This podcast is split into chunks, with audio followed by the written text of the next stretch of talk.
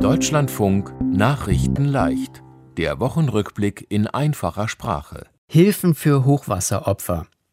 Viele Menschen in Deutschland haben bei dem schweren Hochwasser Häuser und Besitztümer verloren. Die Regierung will ihnen jetzt schnell helfen.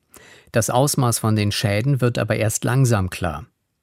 Die Bundesregierung hat beschlossen, die Opfer von der Hochwasserkatastrophe sollen 400 Millionen Euro Soforthilfe bekommen. Die eine Hälfte bezahlt der Bund, die andere Hälfte bezahlen die betroffenen Bundesländer. Das sind vor allem Nordrhein-Westfalen und Rheinland-Pfalz. Bundeskanzlerin Angela Merkel hat gesagt, wir tun alles dafür, dass das Geld jetzt schnell zu den Menschen kommt. Deshalb sollen die Antragsformulare auch sehr einfach sein. Außerdem will die Bundesregierung einen Wiederaufbaufonds einrichten. In einem Fonds wird Geld für einen bestimmten Zweck gesammelt und bereitgestellt.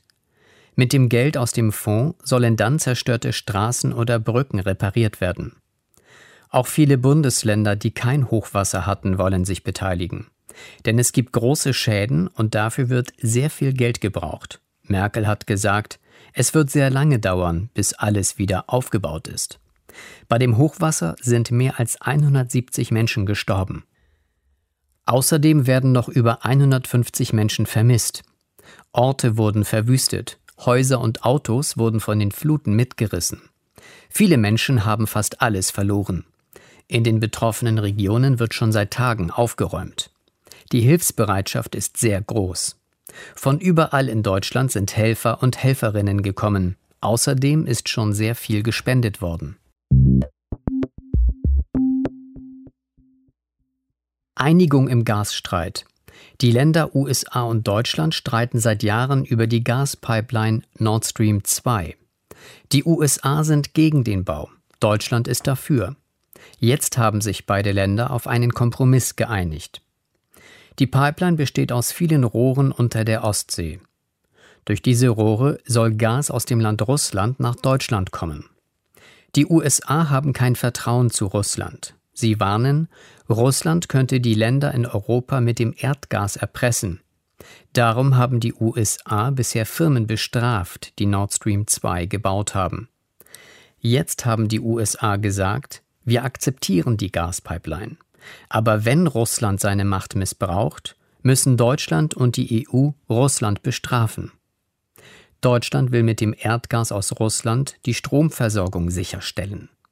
Die Bundesregierung hat die Einigung darum begrüßt. Die Regierung von Russland findet es ebenfalls gut, dass die Pipeline jetzt fertig gebaut werden kann. Sie sagt aber auch, es darf keine Strafen geben. Die Regierung von dem Land Ukraine dagegen findet die Einigung sehr schlecht, denn bisher ist das Erdgas aus Russland durch die Ukraine transportiert worden. Die Ukraine befürchtet, dass sie jetzt weniger Geld mit Erdgas verdienen wird.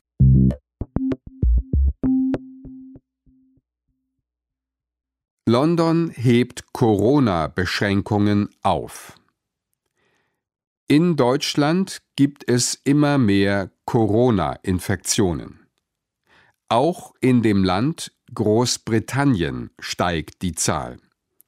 Doch die Regierung in London hat alle Schutzmaßnahmen aufgehoben.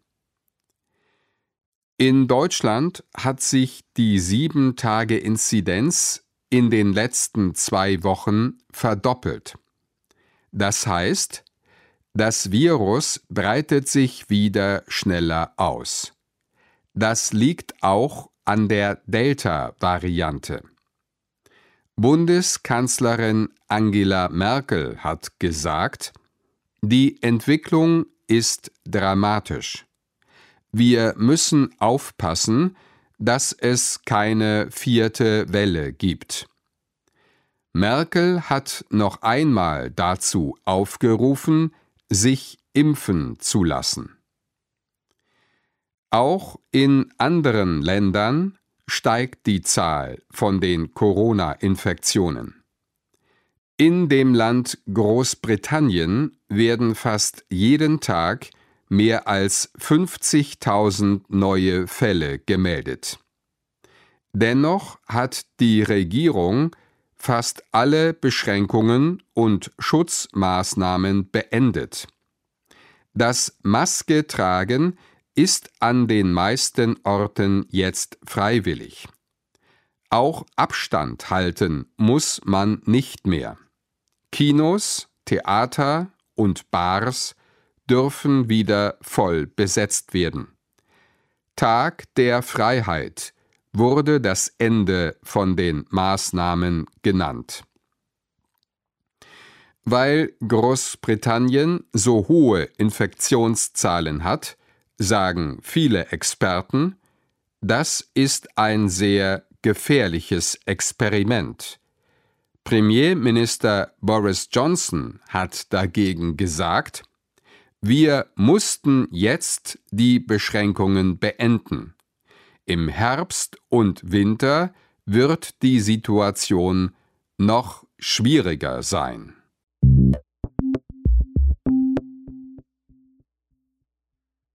Humboldt-Forum eröffnet.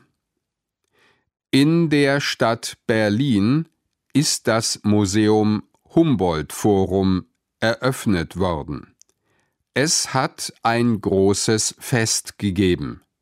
Das Museum sieht aus wie das alte Berliner Stadtschloss. Das Museum ist da gebaut worden, wo auch früher das Berliner Schloss stand. Das ist damals nach dem Zweiten Weltkrieg abgerissen worden. Im Humboldt-Forum sind jetzt alte Teile mit neuen, modernen Bauten verbunden worden. Es hat sieben Jahre gedauert, das Humboldt-Forum zu bauen. Es hat 680 Millionen Euro gekostet. Das war deutlich mehr als geplant. Der Name von dem Forum kommt von den Brüdern Wilhelm und Alexander von Humboldt. Sie waren beide sehr klug, haben in fremden Ländern geforscht und eine Universität in Berlin gegründet. In dem neuen Gebäude sind mehrere Museen, Räume für Veranstaltungen, für Forschung und Restaurants. Noch sind nicht alle Museen geöffnet. Bis November ist der Eintritt kostenlos. Die Eintrittskarten für Juli sind aber bereits ausgebucht.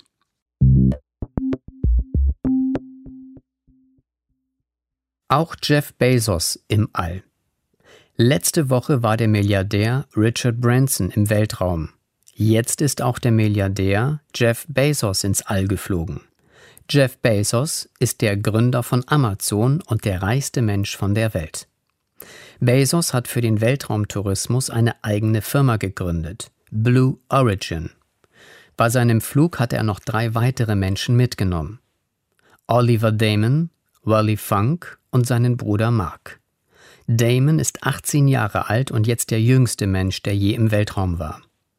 Valley Funk ist der älteste Mensch. Die US-Pilotin hatte schon in den 60er Jahren an einem Astronautentraining teilgenommen. Frauen durften damals aber nicht ins All fliegen. Die Rakete ist von der texanischen Wüste in den USA ausgestartet. Der Flug hat zehn Minuten gedauert. Dabei ist die Rakete 100 Kilometer hochgeflogen. Die Menschen an Bord erlebten dabei die Schwerelosigkeit. Jeff Bezos hat für dieses Jahr bereits zwei weitere Weltraumflüge angekündigt. Die Tickets könnten bis zu 100 Millionen Dollar kosten. Eine Woche vor Bezos war bereits der Milliardär Richard Branson mit einer eigenen Rakete im Weltraum. Auch der Chef von der Firma Tesla, Elon Musk, will Touristen in den Weltraum bringen. Umweltschützer finden das nicht gut, denn Raketen verbrauchen viel schädlichen Treibstoff.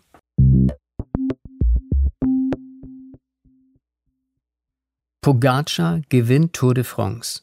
Die Tour de France ist das berühmteste Radrennen von der Welt. In diesem Jahr hat es Tadej Pogacar aus dem Land Slowenien gewonnen. Er hat deshalb das gelbe Trikot für den besten Fahrer bekommen. Tadej Bogacar hat das Radrennen bereits im letzten Jahr gewonnen. Im Gesamtergebnis war Pogacar fünf Minuten schneller als Jonas Vingegaard aus dem Land Dänemark. Dritter ist Richard Carapaz aus dem Land Ecuador geworden. Der beste Sprinter war Mark Cavendish aus Großbritannien. Dafür hat er das grüne Trikot bekommen. Mark Cavendish hat in seinem Leben bereits 34 Etappen gewonnen. So viele Etappen hatte bisher nur Eddy Merckx aus dem Land Belgien gewonnen. Der deutsche Radfahrer André Greipel ist in diesem Jahr Fünfter geworden. Er hat nach der Tour gesagt, dass er zum letzten Mal dabei war. André Greipel ist 39 Jahre alt.